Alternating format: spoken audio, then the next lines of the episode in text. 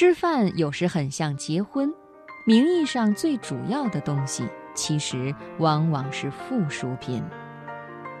吃讲究的饭，事实上只是吃菜，舌头代替了肠胃，作为最后或最高的裁判。不过，我们仍然把享受掩饰为需要，不说吃菜，只说吃饭。好比我们研究哲学或艺术，总说为了真和美可以利用一样。古罗马诗人波西埃斯曾慨叹说。肚子发展了人的天才，传授人以技术，这个意思经拉伯莱发挥的淋漓尽致。《巨人世家》卷三有赞美肚子的一章，尊为人类的真主宰，各种学问和职业的创始和提倡者，鸟飞兽走，鱼游虫爬。以及一切有生之类的一切活动，也都是为了肠胃。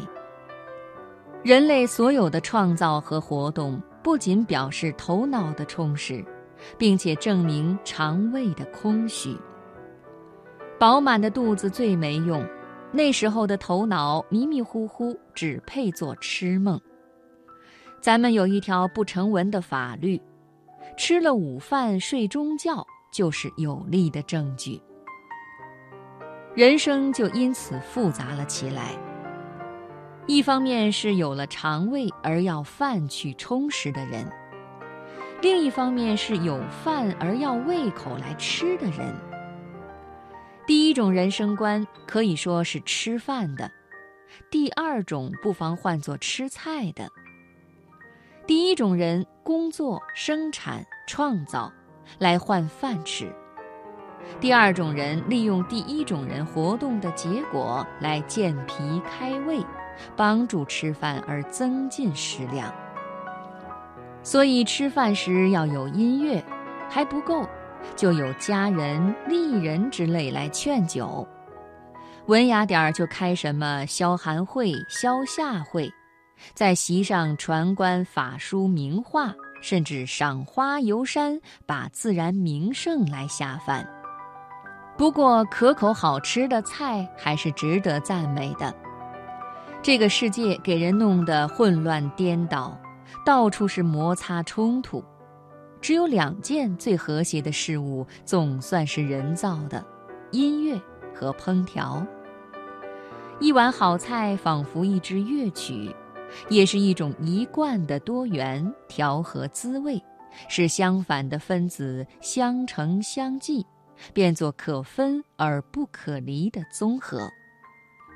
最粗浅的例子，像白煮蟹和醋，烤鸭和甜酱配。音乐的道理可通于烹饪，孔子早已明白，所以《论语》上记他在齐闻韶，三月不知肉味。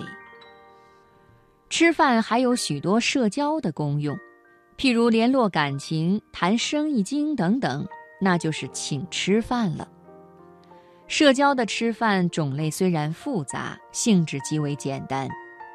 把饭给自己有饭吃的人吃，那是请饭；自己有饭可吃而去吃人家的饭，那是赏面子。交际的微妙不外乎此。反过来说。把饭给予没饭吃的人吃，那是奢侈；自己无饭可吃而去吃人家的饭，赏面子就一变而为丢脸。这便是慈善救济，算不上交际了。